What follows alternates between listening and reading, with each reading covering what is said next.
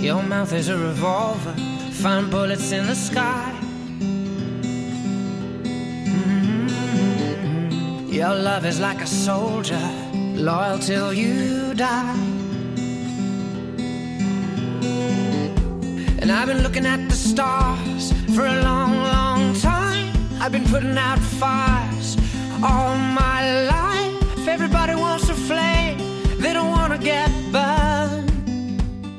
Comienza Mirada de Apóstol, un programa dirigido por el padre Miguel Segura.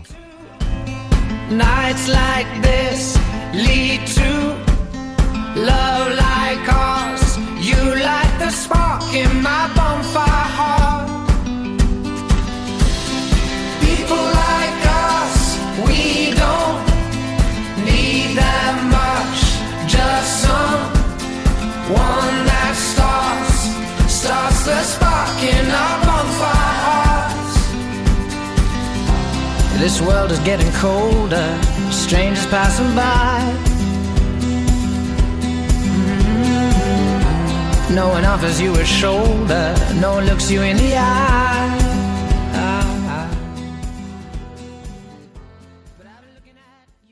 Muy buenas noches y bienvenidos a este nuevo programa de Mirada de Apóstol. Todavía es domingo, como fue domingo el día de la resurrección del Señor y fue domingo también el día de Pentecostés, cuando el Espíritu Santo, que es el Espíritu de Cristo, llenó los corazones de los apóstoles, de los discípulos de Jesús, de la Santísima Virgen María y les impulsó a comunicar lo que ellos habían conocido, el amor de Dios en Jesucristo. Les convirtió en apóstoles. Bueno, como sabéis, este programa trata de impulsar el dinamismo apostólico del cristiano, o sea, de vivir esa dimensión que tenemos todos desde nuestro bautismo de ser apóstoles de Jesucristo. No guardarnos para nosotros la buena noticia que hemos conocido y hemos saboreado y vivimos en nuestra vida, sino comunicarla también a los demás. Cada uno a su modo. Bueno, pero estamos en unos momentos muy peculiares con este confinamiento casero en tiempos del coronavirus y quién sabe cuánto tiempo más se prolongue. Bueno, es impresionante ver cómo para San Pablo, ya al inicio y en medio de muchísimas dificultades, la conclusión ante las dificultades y las pruebas es que todo coopera al bien de los que aman a Dios. La traducción de esto en nuestra vida es que de todo podemos sacar algo positivo, pero no solamente algo positivo, sino algo que es muy necesario para la salvación de los demás y la propia salvación, para nuestra propia santificación. Así que en medio de todas estas dificultades, que nosotros como cristianos estamos tratando de vivir una buena cuaresma, de repente lo que Dios permite en nuestra vida va en la dirección de lo mismo que pretende una cuaresma que busca mejorar nuestra relación personal con Dios y prepararnos para una buena vivencia de la Semana Santa. No va a ser como la de todos los años, lógicamente, por las circunstancias que nos rodean. Todavía no sabemos exactamente cómo será, pero ciertamente no, no será como la de todos los años. En algunos lugares será muy diferente de la de todos los años. Pero nuestro corazón puede estar mejor preparado que nunca. ¡Qué paradoja! Bueno, este programa es para ayudaros en estas circunstancias a algo que me ha parecido conveniente. Por un lado, yo también estoy recluido en mi cuarto, ya llevo una semana y gracias a Dios puedo trabajar normalmente, al menos a nivel virtual, a través de, de la página vocación.org o a través del canal de YouTube Fe Feliz. Pero, ¿cómo podemos prepararnos para la Semana Santa? Me siguen llegando consultas, me siguen llegando algunas anotaciones de personas conocidas y sobre todo de jóvenes. Bueno, pues he pensado lo siguiente, a ver qué os parece para este programa. Por un lado, me imagino que muchos de vosotros estaréis sufriendo esta situación que nos, nos, tiene dentro de las cuatro paredes donde habitualmente no solemos estar, sino que nos relacionamos con mucha más gente. Pero también es un momento de unidad familiar y es un momento de diálogo entre mayores y jóvenes. Es un momento donde convivimos mucho más. Hay algún rasgo que me ha llamado la atención de estos días, entre todos los rasgos positivos, cuánta solidaridad, cuánto aprecio por las personas que se dedican a trabajar en la sanidad, en la salud, cuánto espíritu de, unidad en tantas partes. Cuánta necesidad de oración también, por otro lado. Ha habido mucho de esto. Sin embargo, también me llama la atención que ante graves problemas, es verdad aquello que dice Gil Lipovetsky, que la sociedad en la que vivimos, al estar viviendo en lo que él llama la era del vacío, tiende a subrayar algunos aspectos.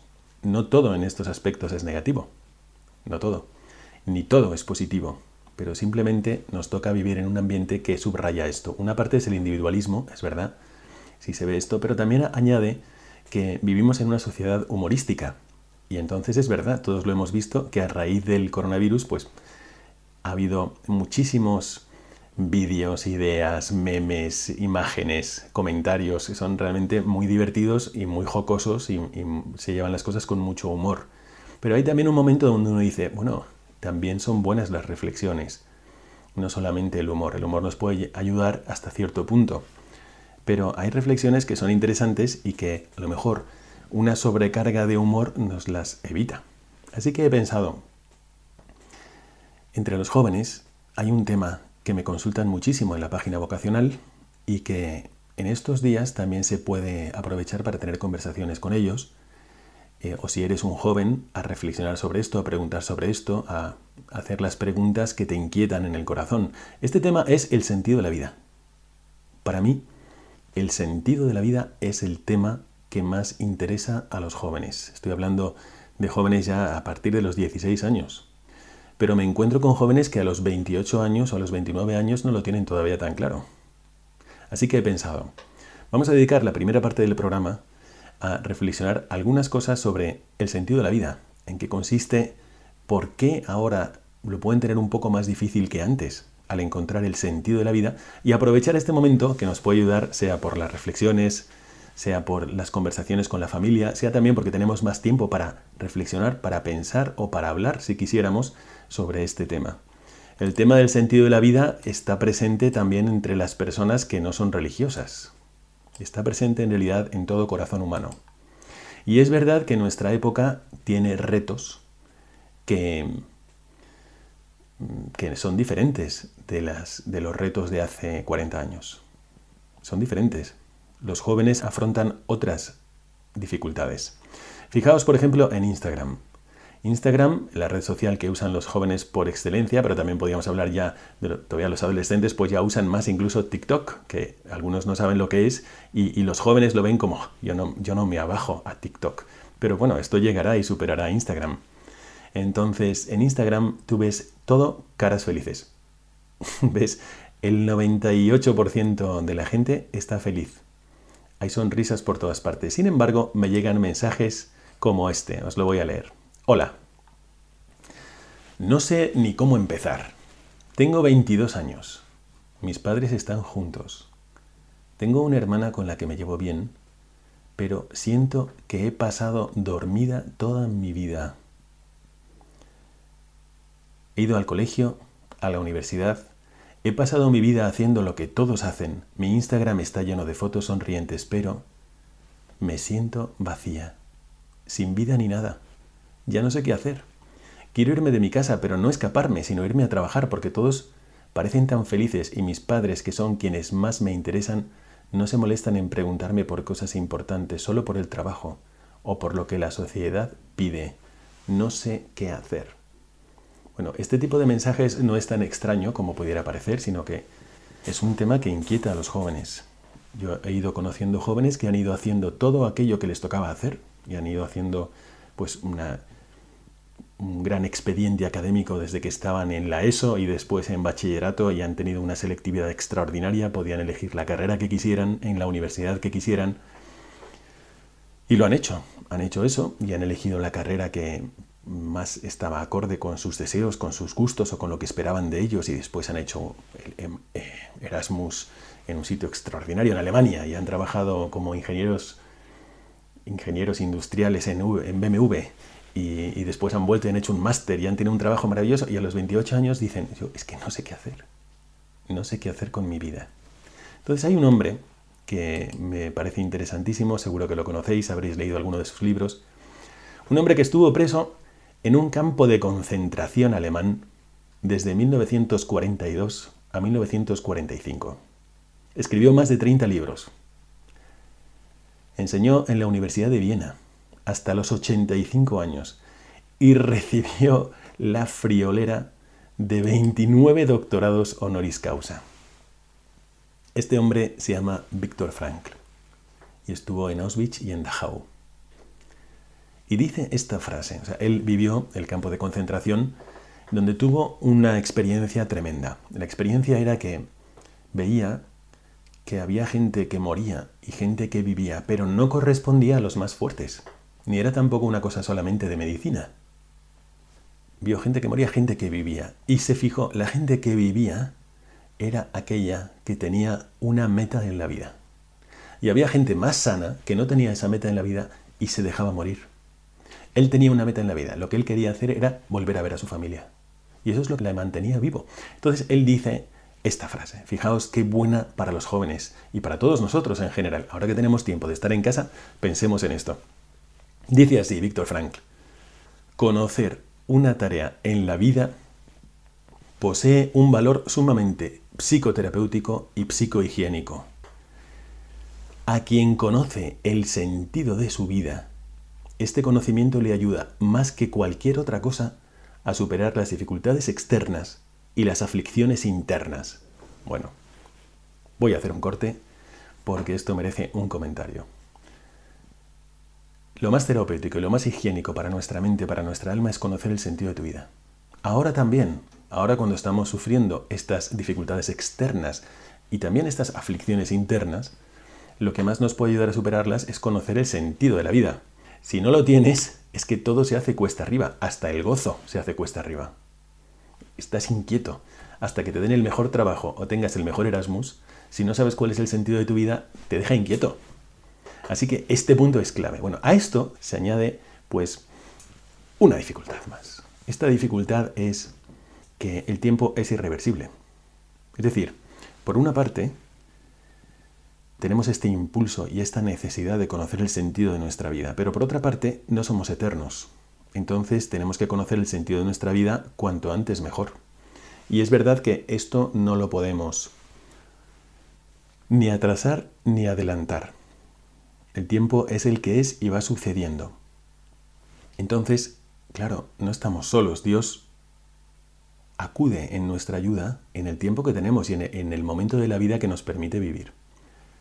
Así que esta frase que os voy a decir ahora, hay que tomarla un poco con pinzas, pero tiene un no sé qué que nos puede ayudar para seguir reflexionando sobre el sentido de la vida. Y dice, todos tenemos dos vidas. La segunda comienza cuando nos damos cuenta de que solo tenemos una. ¿Ves? Es verdad, o sea, tengo una vida nada más. Hay momentos en los que uno dice, vamos a ver, si yo analizo, ahora que estoy en casa tranquilo pensando que no puedo salir, que estoy aburrido, que ya me he cansado de mirar series y películas y videojuegos y ya me parecen más o menos los mismos todos, como si todas las películas tuviesen el mismo guion, sus dos minutos de patriotismo, cinco minutos de amor, tres minutos de erotismo y diez minutos de acción y parecen todas casi iguales. Te cansas y piensas, vamos a ver, ¿en qué estoy invirtiendo yo el tiempo? ¿Te das cuenta de que solo tienes una vida? Bueno, hay conversaciones que se pueden tener en este sentido con calma, con serenidad. Y entonces ayudar a quienes tienen que plantearse en qué invertir su vida a aprovechar bien el tiempo. O sea, los momentos de parón a veces se traducen en los momentos de mejores decisiones. Os voy a leer otra frase de Víctor Frankl que viene muy a cuento cuando uno tiene tiempo para reflexionar y no puede, pues no puede disfrutar de todo lo que disfrutaría normalmente. Ahora mismo salir, tomar algo con los amigos, conseguir esto o aquello, tener tal o cual experiencia. Dice Víctor Frankl, la felicidad no la constituyen los bienes y las riquezas materiales del mundo exterior. Dice, hay muchos ricos que son pobres de felicidad y hay más pobres en bienes materiales que son verdaderamente felices. Hoy, paréntesis, íbamos a hacer el programa hablando con Pablo Aledo, que, que, dirige la Fundación Altius y que siguen activos a toda máquina en Madrid dando comida a los que más lo necesitan. Dice Víctor Frank, solo es feliz quien sabe por qué y para qué vive, cuál es el sentido de su vida y va caminando por esta tierra con rumbo. Porque nadie puede saber por ti, Nadie puede crecer por ti, o sea, en tu lugar. Nadie puede buscar en tu lugar. Nadie puede hacer por ti en tu lugar lo que tú mismo debes hacer. Tu existencia no admite representantes. Así que la vida le exige a todo individuo pues una contribución, pero, pero tú tienes que decidir en qué vas a contribuir tú en esta vida. ¿No? Así que Víctor Frank nos hace reflexionar que cuando el ser humano encuentra un sentido, entonces, y solamente entonces, es feliz. Pero también, por otra parte, entonces es capaz de sufrir. Entonces aquí es que me interesa mucho comentaros algo. Me estoy alargando un poco en esta parte, pero veréis que tendrá sentido. Cuando una persona no conoce el sentido de su vida, pues sufre menos. Sufre, sí sufre, está como desorientado, está como mareado, no termina de, de estar feliz. Eso es ese tipo de sufrimiento.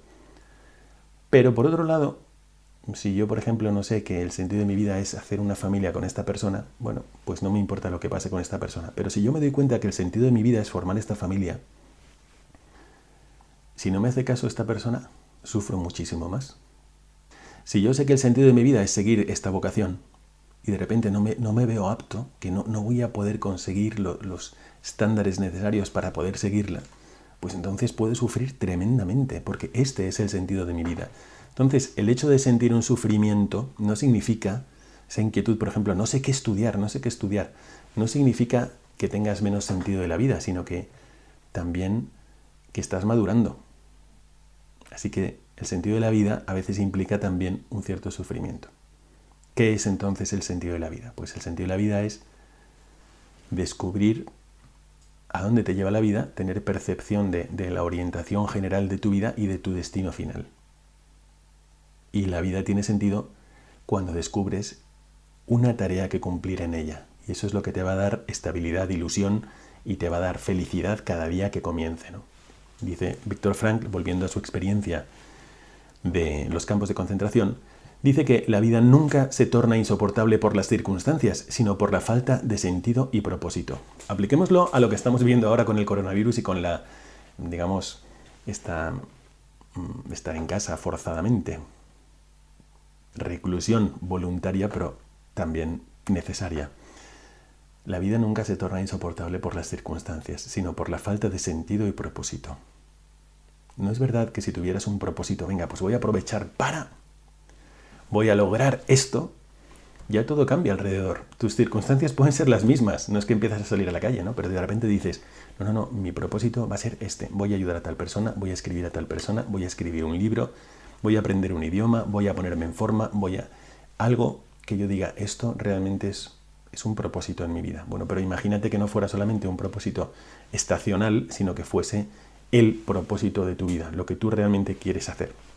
En mi caso, pues yo soy sacerdote y me encanta ser misionero, pero estar en las cuatro paredes de mi habitación, que es exactamente igual que todas las habitaciones que hay en casa, porque somos religiosos y vivimos en comunidad, pues a mí no me frena en el sentido de mi vida porque yo sigo haciendo el apostolado, aunque sea de modo virtual, como os digo, pues aprovechando pues, el canal de YouTube o aprovechando la página vocacional.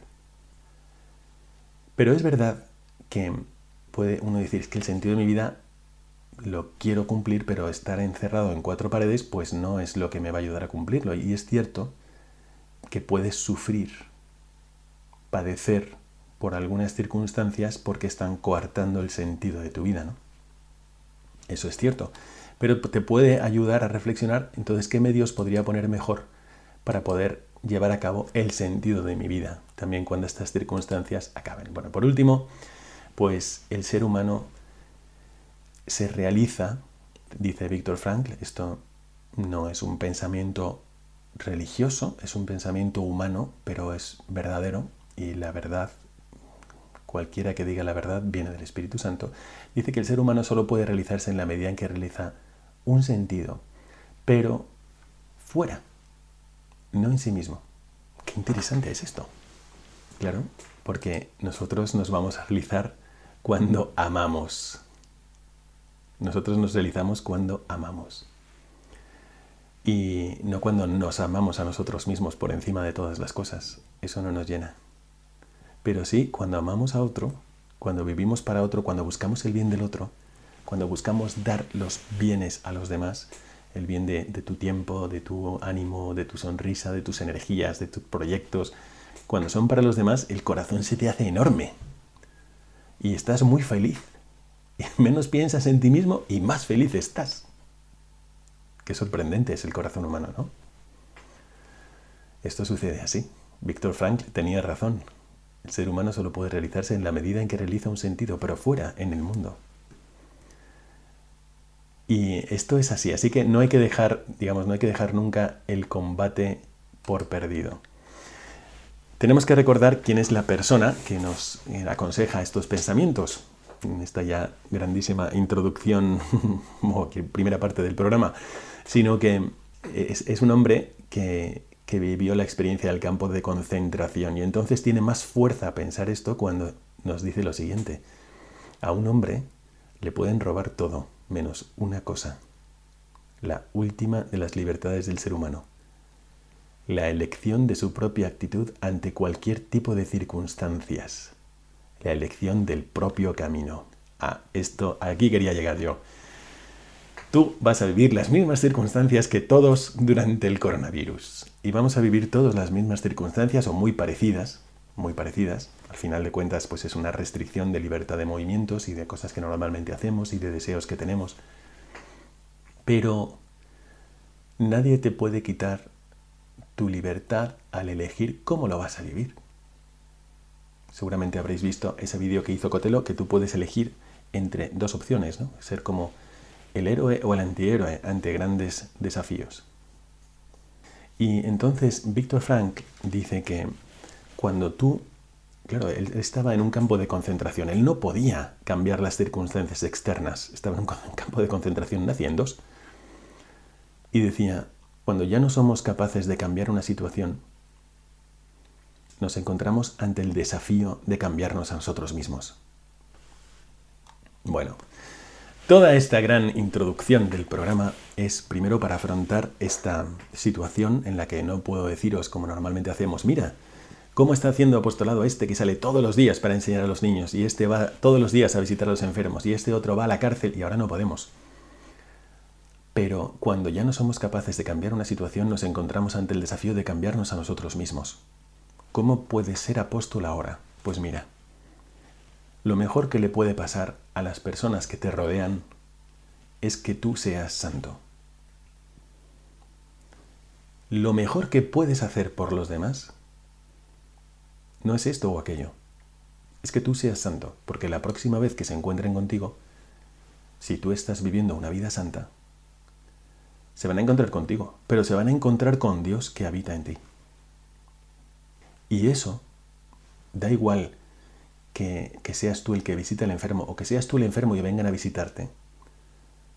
Si cuando vienen a visitarte tú tienes a Dios dentro, lo que le vas a dar, sea lo que puedas darle, un consejo o una mirada o un saludo o una sonrisa, les va a ayudar porque Dios está contigo.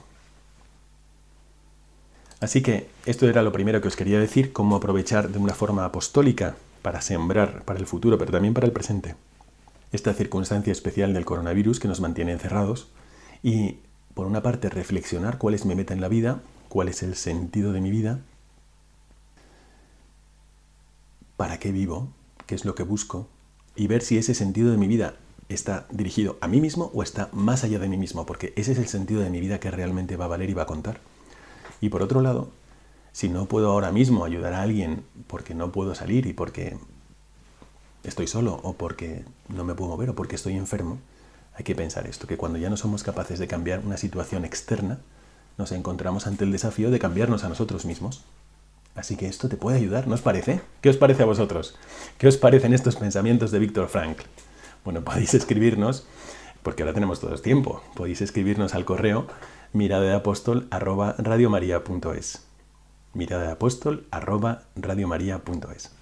Y a continuación me gustaría hablar con vosotros sobre otro aspecto que tiene que ver con el sentido de la vida, pero dirigido sobre todo a los jóvenes, porque ahora sí, quienes tenéis jóvenes en casa, quienes tenéis adolescentes, jóvenes o sois adultos y mm, tenéis a vuestros nietos, tenéis ya a personas que están decidiendo sobre su vida, también podéis tratar de entender mejor los desafíos que tienen ellos que no tuvisteis vosotros. Y eso, a esto vamos a dedicar la segunda parte de nuestro programa. ¿Cuáles son esos desafíos que también nosotros respiramos el mismo ambiente que ellos, pero que ellos tienen a la hora de plantearse el sentido de la vida? Así que quedaos con nosotros y en la segunda parte de nuestro programa empezaremos esta mirada, en esta ocasión, a los retos de los jóvenes para encontrar el sentido de su vida. Bueno, me llamó muchísimo la atención una vez que, hace poco, relativamente poco, unos años, viendo la portada de la revista Time, aparecía una chica tumbada sobre su estómago, vestida, y con el móvil elevado tratando de hacerse un selfie donde se viera su cara y también los pies que estaba tratando de levantar desde atrás.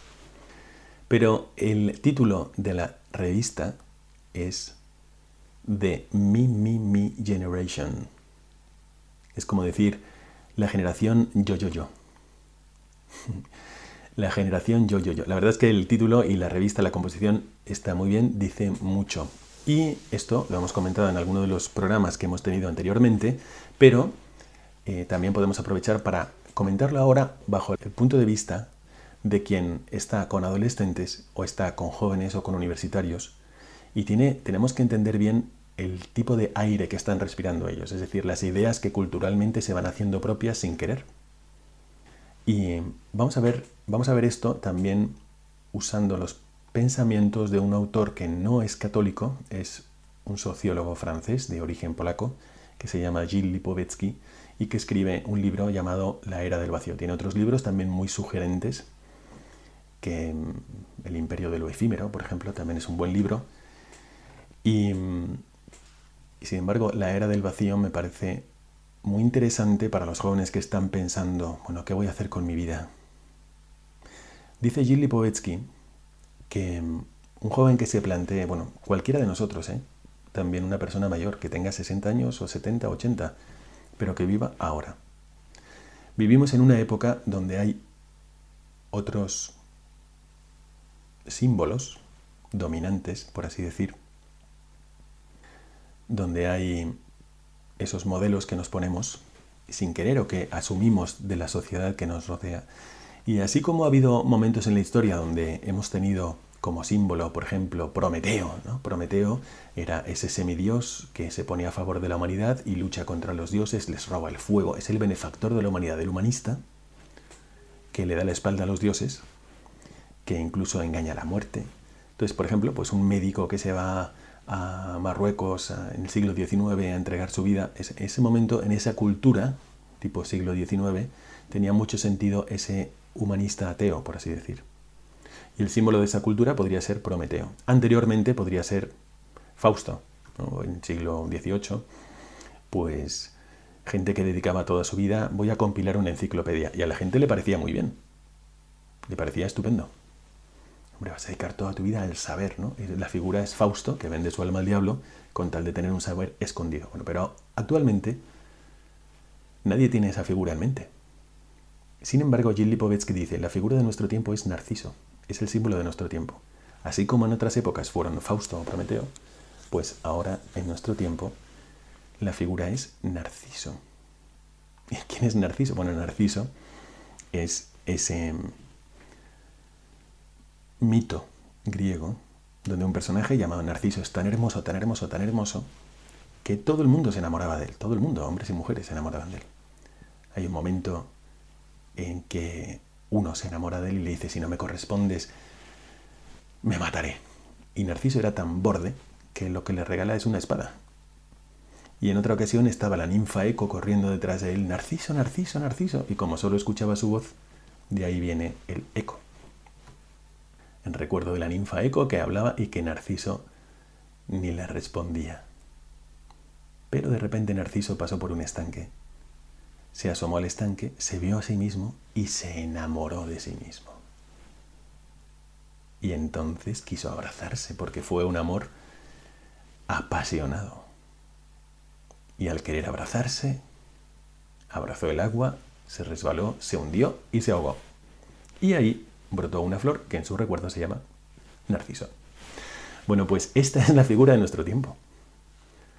Y sin querer, de alguna forma, estamos un poquito como escorados, como los barcos que se escoran hacia un lado, escorados hacia el narcisismo, sin querer.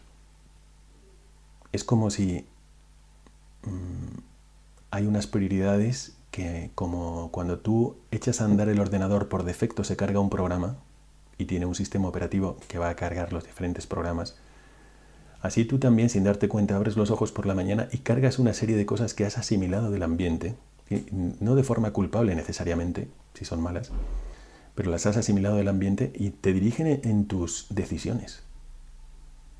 Entonces, somos todos narcisistas. Bueno, el ambiente lo es.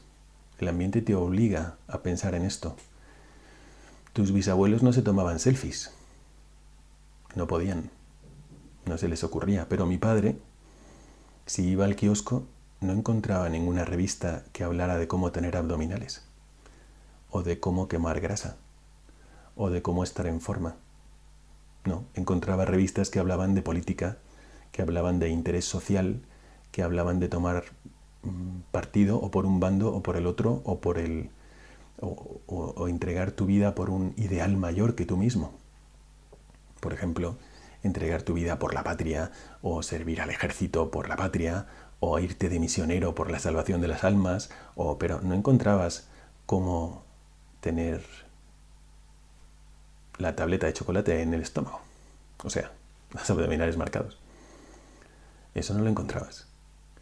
Entonces, es posible que nosotros, sin querer, de alguna forma, seamos, dice Jill Lipovetsky, narcisistas involuntarios. Os voy a leer este párrafo para ver qué pensáis y podéis poner vuestras opiniones en el correo mirada de apóstol arroba Lo voy a repetir. Mirada de apóstol arroba Dice este párrafo Jill Lipovetsky. A ver qué os parece. Cuidar la salud. Preservar la situación material. Desprenderse de los complejos. O esperar las vacaciones Vivir sin ideal, sin objetivo trascendente, resulta posible.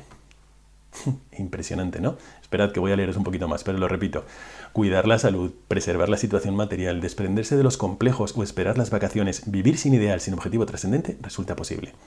Nace el Homo Psychologicus, al acecho de su ser y bienestar.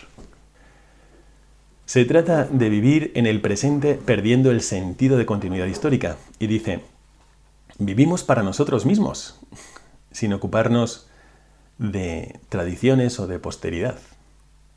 Es como si el sentido histórico se olvida de la misma manera que se olvidan los valores e instituciones sociales.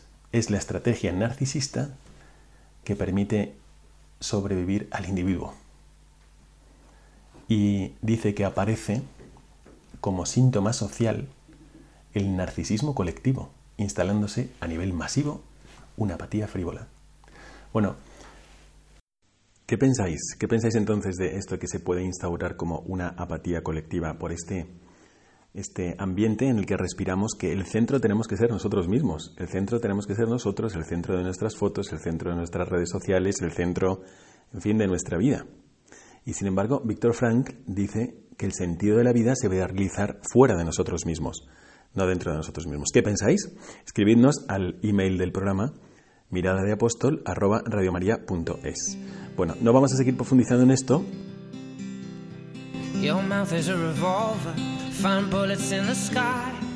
Quisiera presentaros la biografía de un invitado que hoy tenemos a distancia por, por cosa de, de las circunstancias que estamos viviendo ahora, pero que quisiera hacer unas preguntas a propósito de esto.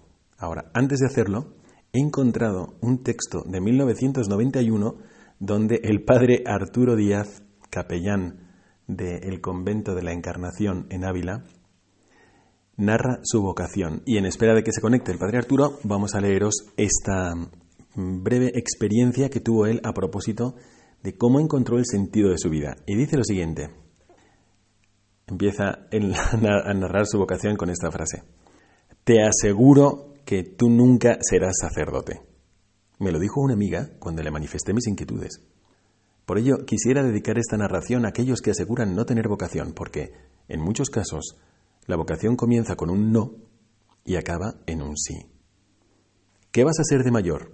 Pregunta típica que salta en la infancia y a la que muchos hoy en día no saben qué responder. En cambio, yo recuerdo tener una larga lista de posibilidades. Futbolista, sacerdote, torero. El balón y el sable fueron los dos instrumentos que más rodearon mis primeros años, y con el tiempo fue prevaleciendo el segundo. El abuelo era militar, mi padre era militar, mis tíos eran militares, mi colegio era militar, todo era militar, silogismo que resultaba en conclusión lógica. Yo sería militar. De pequeño escuchaba boquiabierto los relatos de las últimas contiendas en que había participado la familia. Cuba, Guerra Civil, Segunda Guerra Mundial.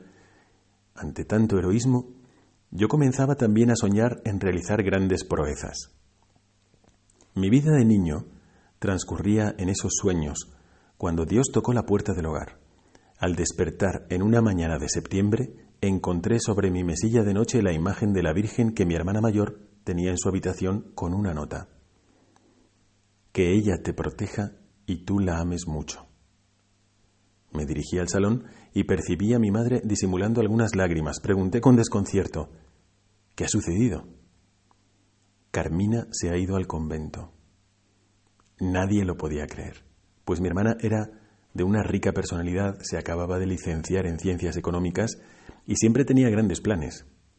El irse a Ávila de Carmelita Descalza parecía una cosa imposible.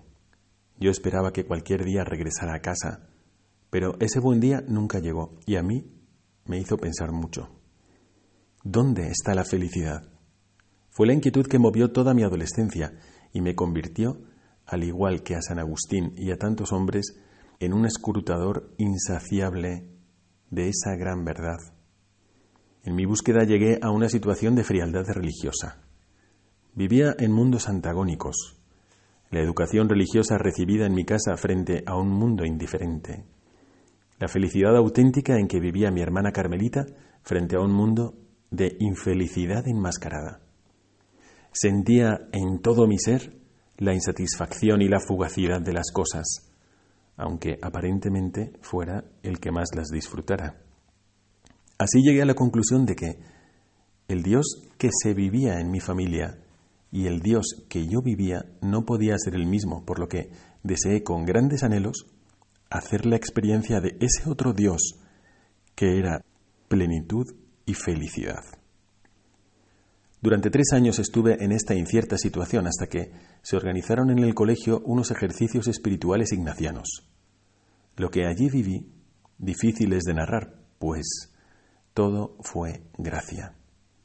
Bastó un día de ejercicios para que Dios inundara y caldeara mi frío corazón.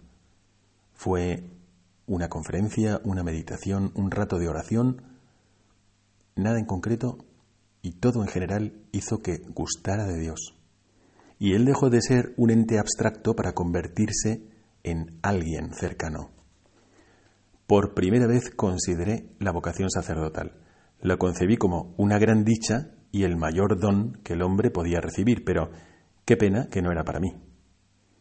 Entonces tenía apenas 15 años y hasta los 18 Dios movería inteligentemente las piezas del ajedrez de mi vida para que con mis mismos movimientos Él se llevara al final la partida.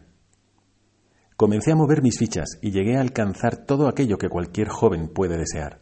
Estudios, amistades, deporte, coche. Pero en cada jugada mi ficha era anulada por una insatisfacción. Cuando vino la primera moto, a los 16 años, quise tener un coche porque la moto me parecía poca cosa. Al jugar en un equipo de fútbol, quería jugar en otro mejor. Cuando una chica asomaba a mi corazón, deseaba otra mejor. Y por último, cuando soñaba en ser militar, sentía que los relatos oídos de pequeño pertenecían a la historia y que la realidad actual era distinta.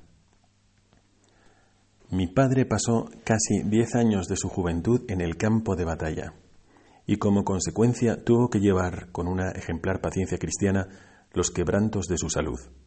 Yo siempre tenía ante Dios una petición.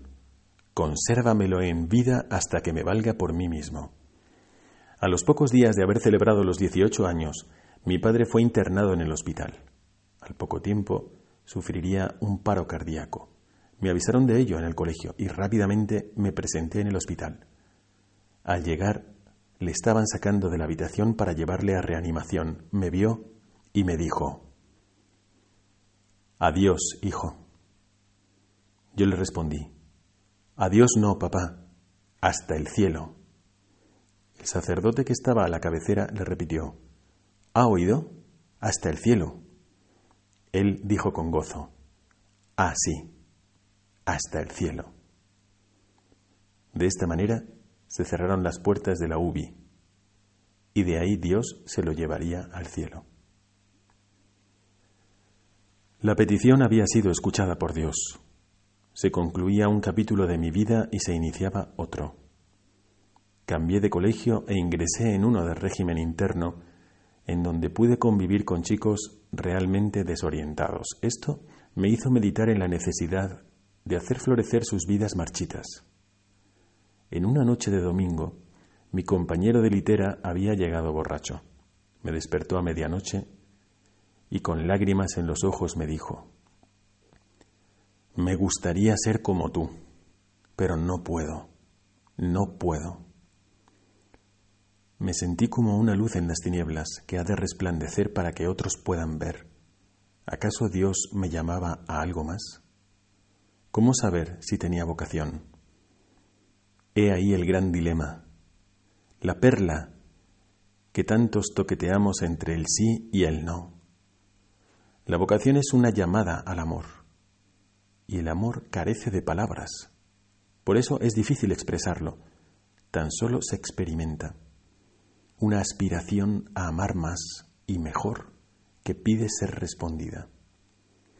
En mi mano se encontraba la margarita deshojada de la cual ya solo colgaban dos pétalos, o sí o no. ¡Qué situación! Consideré que tenía que dejarle una oportunidad a Dios, que si Él me llamaba, me lo tenía que mostrar de alguna manera. Mi hermana Carmelita me había hablado mucho de la joven congregación de los legionarios de Cristo entonces, en la cual habían entrado algunos amigos. Supe que ellos tenían, en el verano, un candidatado para dilucidar el problema vocacional, y decidí gastar mi verano de los 18 años en esta gran empresa. Llegué al candidatado y lo primero que hice fue entrar en la capilla y decirle a Dios en tono amenazador, Te dejo un mes para que me muestres si esta es mi vocación Dios se lo tomó muy en serio y al tercer día ya lo tenía claro. ¿Vino un ángel del cielo o Dios bajó para hablarme? Ninguna de las dos cosas. Dios no tiene dudas. Dios no juega con la vocación. Más bien somos nosotros los que tenemos dudas, los que jugamos. Ahora sí, luego no. Después viene la generosidad de la persona para que acepte o se vaya escurridizo y triste como el joven rico. Yo hoy puedo confirmar lo que el Evangelio nos dice respecto a sus seguidores, que Dios da el ciento por uno en esta tierra y después lo que es más grande, la vida eterna. Dios ha colmado de gozo mi vida y durante este tiempo he podido ir descubriendo con alegría y admiración las grandezas que Dios escondía detrás de mi vocación. Comunicar su mensaje en tierras lejanas, acercar personas a la fe, lograr que otros le sigan y pensar que todo un plan de salvación eterna lo deshojamos muchas veces en un simple sí, no, sí, no. Qué responsabilidad y también qué riesgo. Alguien un día me aseguró que nunca sería sacerdote. Si piensas así, yo te puedo asegurar que puedes ser sacerdote. Mírame a mí. Bueno, este texto fue escrito en 1991 y su autor está hoy con nosotros. Muy buenas noches, bienvenido Padre Arturo. Eh, padre Miguel, lo primero decir que es un gusto estar con usted en este programa en Radio María. Yo estoy acostumbrado a estar en Radio María en el programa que tengo de la espadaña los viernes a las 11 de la mañana y ahora compartir con usted su programa, bueno, pues me resulta fantástico en este caso eh, estar de invitado y no de director de programa ni de presentador y llevar eh, de alguna forma el aliento y la palabra que Radio María lleva a través de sus ondas y con el Espíritu Santo a todos los que nos escuchan. Padre, nos hemos alargado un poco leyendo la historia de su vocación, pero me ha parecido muy interesante y probablemente usted no la iba a leer. Pero quisiera preguntarle, después de esta larga introducción sobre el sentido de la vida y esta situación en la que nos encontramos ahora con el coronavirus, ¿qué les aconseja usted a los jóvenes para aprovechar este tiempo en concreto y pensar en el sentido de su vida? En el ambiente que les toca, bueno, vivir ahora con el tema del coronavirus, yo siento, y es lo que les diría a ellos, que lo primero es una situación muy especial para la convivencia. Esa convivencia de cuando uno es joven pues anda escaqueando, anda escapándose, a veces está más fuera de casa que dentro. El hecho de poder compartir un tiempo único con los padres, con los hermanos, en algunos casos quizás a lo mejor con abuelos, otros parientes o situaciones o circunstancias de personas que se han tenido que quedar en casa con nosotros eh, es un momento de, convivencia eh, muy fuerte que, es necesario verla sobrenatural y de forma extraordinaria para poder captar todo lo que Dios ahí me quiere dar. Se puede compartir tiempos con mis padres, con mis hermanos, de los cuales pues voy a poder percibir todo lo que Dios me ha querido regalar y que es un tiempo único en el que yo creo que según va pasando eh, el, volar de la vida, pues uno, uno se da cuenta de lo que ha supuesto. Así que yo animaría a los jóvenes a que lo primero que hagan es aprovechar el tiempo de convivencia. Luego hay otros aspectos, no cabe duda. Una de ellas, y es importante, es el espíritu de oración, máxime los que de alguna forma pues ya están en el camino son tiempos fantásticos para la, oración eh, familia, la oración comunitaria, eh, la oración personal, la reflexión, la presencia de Dios. Eh, nunca has estado tanto tiempo metido entre cuatro paredes y yo que en este caso pues vivo en Ávila, como bien saben, Monasterio de la Encarnación como capellán de las Carmelitas, pues ellas son almas que viven mm, toda su vida. Eh, ciertamente son más que cuatro paredes, son tres hectáreas y todo un monasterio como la Encarnación aquí en Ávila, pero son personas que han entrado en una edad juvenil de 18, 20, 25 años y ellas sobrevuelan las paredes de, una forma espiritual. Entonces, como la oración nos hace sobrepasar eh, paredes, encerramientos, eh, claustrofobias y algo también a, a, los jóvenes y que no es fácil para algunos, pues es el tema del estudio puede ser un momento muy oportuno para quizás lograr esa metodología de estudio, esa voluntad ante el estudio, en la que no hay clases, no hay salidas, eh, y uno tiene que estar pues autoconvenciéndose de la necesidad de, estudiar y lograr pues ese estudio online, donde ahora pues todos son universitarios y estudiantes online. Y esto sería parte de lo que le puede decir a los jóvenes, la convivencia, la oración y, el estudio. Y padre, ¿qué aconseja en esta ocasión a los adultos, no tanto a los jóvenes, para aprovechar las ocasiones que nos da ahora el, como el confinamiento forzado para lo mismo, o sea, para ayudar a los jóvenes a reflexionar en el sentido de la vida? Yo considero que lo primero que los adultos deberían de, ofrecer en este tiempo acerca del sentido de la vida a los jóvenes eh, es el testimonio el testimonio en situación no fácil de confinamiento, donde ellos pues también tienen que trabajar, tienen que organizar la casa, tienen que estar ahí, que, convivir. Y el tema testimonio siento que es algo muy, muy, muy importante, desde tareas hasta de barrer, de, fregar, de ordenar, eh, de organizar, de limpiar, de alentar, eh, de ser los primeros en, muchas cosas, entre ellas de rezar, las conversaciones que pueden suscitar. Eh, yo creo que es un punto número uno, el tema del testimonio en los adultos, en los mayores. lo segundo que yo daría como consejo a los adultos es sacar virtud. Cada uno puede encontrarse en su debilidad, su impaciencia, eh, su carácter, su forma de ser cerrada, su hablarlo todo, de expresarse de una forma de alta voz, en fin, y por otro lado, pues la necesidad de sacar virtud para ser personas que, puedan tener esa paciencia, esa comprensión, esa alegría, ese entusiasmo, esa generosidad, esa capacidad de sacrificio, de abnegación y tantas cosas que, que, se requiere en un periodo así donde hay que sacar virtud. Y por último, yo, yo diría algo en los adultos y es dar a entender lo que se está viviendo, dar a entender.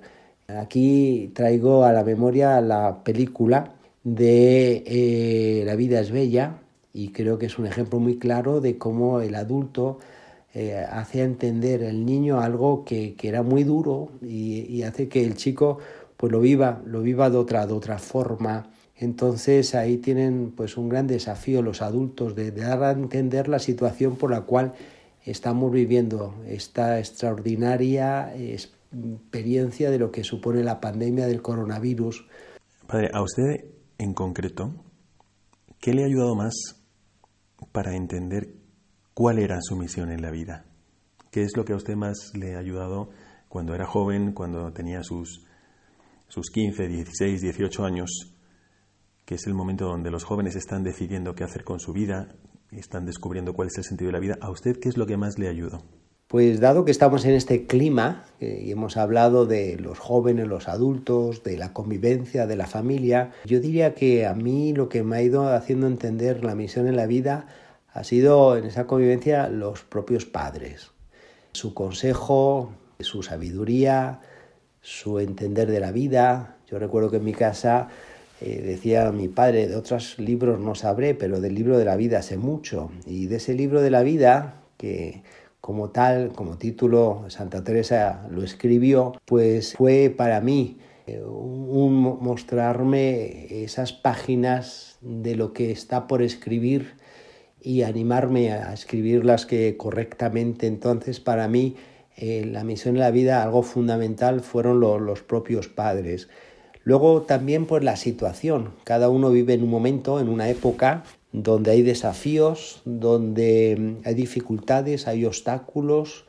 Entonces eh, ese entorno eh, a mí me ayudó mucho a poder ir captando, bueno, qué es lo que Dios eh, quería de mí, qué esperaba la sociedad, la iglesia, España. entonces ese entorno hay que entenderlo, como hay que entender ahora lo que toca vivir sobre este coronavirus y, esto pues eh, puede suscitar que muchos pues puedan captar la misión que hay en la vida y yo considero que después de esta pandemia va a haber muchos cambios, muchos cambios de, formas de vida, de, pensamiento, de autoridad y, y, va a ser muy positivo si lo vemos bajo la perspectiva de Dios lo que nos está sucediendo. Yo diría también lo que a mí me ayudó a encontrar la misión en la vida pues fue encontrarme con la Legión de Cristo la orden a la cual nosotros dos pertenecemos, porque me sentí encajado en, esa visión que me daba de lo que era evangelizar el mundo, de lo que era el sacerdocio hoy en día, de lo que era el servicio a la iglesia. Entonces eh, vino a encajar como esa especie de, pieza de puzzle donde después te encaja, te encaja. Así que de las muchas cosas que yo podía decir, yo subrayaría estas tres la propia familia, mis padres, el entorno que me tocó vivir y la época y luego el, el conocer la Legión de Cristo. ¿Ha tenido usted algún momento especial, que podamos llamar especial, que le haya ayudado a hacer una introspección, a reflexionar, a salirse un poco del ritmo de cada día y reflexionar sobre el sentido de su vida cuando era joven? Algún momento, pues es difícil, algún momento. Eh, yo tendría varios, pero yo quisiera traer uno que, tiene que ver con la situación que vivimos. Yo fui un niño un adolescente que vivió un tanto confinado por eh, ser hijo de militar y tener en, en mi barrio 12 muertos de ETA.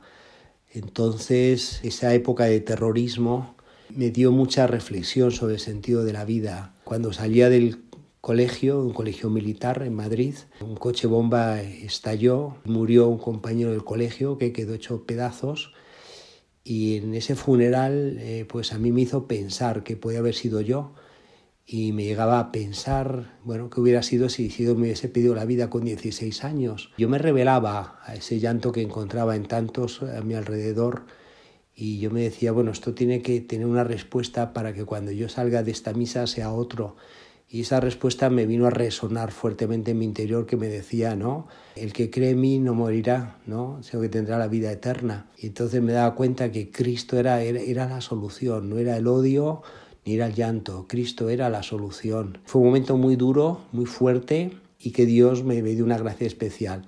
Como siento que quizás nos puede dar muchas gracias especiales ahora en este confinamiento que, que estamos viviendo. Y Padre, durante estos días de confinamiento forzado también para mí, he estado trabajando en los ejercicios espirituales que se impartirán en Radio María, se emitirán en Radio María desde, eh, bueno, durante los días santos, el lunes, el martes y el miércoles santo, cuatro horas diarias, y luego algunas meditaciones para el jueves, el viernes, el sábado y el domingo dos meditaciones. Quisiera preguntarle, ¿podría hablarnos usted de cómo le ayuda en todo este contexto de discernimiento, ¿cómo le ayuda a usted y cómo le ayuda a las personas que usted conoce a hacer ejercicios espirituales para profundizar el sentido de su vida? Yo tengo que decir que soy un entusiasta, soy un fan de los ejercicios espirituales. Desde los 15 años eh, en el colegio comencé a hacer y hasta el día de hoy lo sigo haciendo todos los años. A mí me cambió la vida, pienso que puede cambiar muchas vidas, que la gracia de Dios es muy fuerte, pues yo aliento a, poderlos hacer y ahora pues que hay esta posibilidad única de estar confinados, pues es una ocasión de poder hacer buenos ejercicios espirituales en, casa. Y para más, eh, el año pasado me tocó en Radio María precisamente participar de unos ejercicios espirituales que organizó y nos pidió el padre Luis Fernando de Prada. Y bueno, recuerdo que me estaba yendo a Tierra Santa a hacer el camino de Jesús tuve que poner un esfuerzo para poder preparar y poder eh, estar aquí en Radio María eh, ofreciendo los ejercicios espirituales. Así que bueno, le deseo Padre Miguel lo mejor de estos ejercicios espirituales y aliento a todos los que nos escuchan y a los que a lo mejor luego nos pueden escuchar o saber estos ejercicios espirituales que, que los hagan y que el momento que vivimos puede ser muy propicio para hacer unos buenos y santos ejercicios espirituales. Muchísimas gracias, Padre, por estar con nosotros y por haber querido compartir estos consejos que ahora tenemos una ocasión única para practicar. Le aseguramos nuestras oraciones también por la espadaña. Pues muchas gracias, Padre Miguel, y quedamos para otra. De mi parte, pues a ver si, si le vemos por el programa de la espadaña aquí en Radio María. Gracias, Padre Miguel. Bueno, terminamos así nuestro programa de hoy. Después de haber escuchado al Padre Arturo y después de haber conocido la experiencia de su vida, nos llevamos estos consejos para orientar mejor este descubrimiento del sentido de la vida. Y para eso pueden servir los medios tan adecuados como por ejemplo los ejercicios espirituales. Y Radio María nos ofrece muchas oportunidades para hacerlo. Muchas gracias por haber seguido este programa en, este, en estos momentos, en estas circunstancias tan diferentes de otras semanas.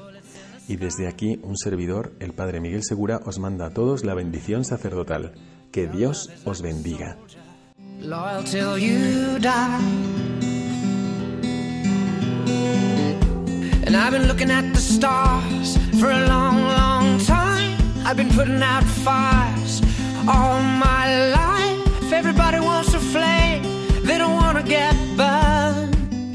Acaban de escuchar el programa Mirada de Apóstol dirigido por el padre Miguel Segura.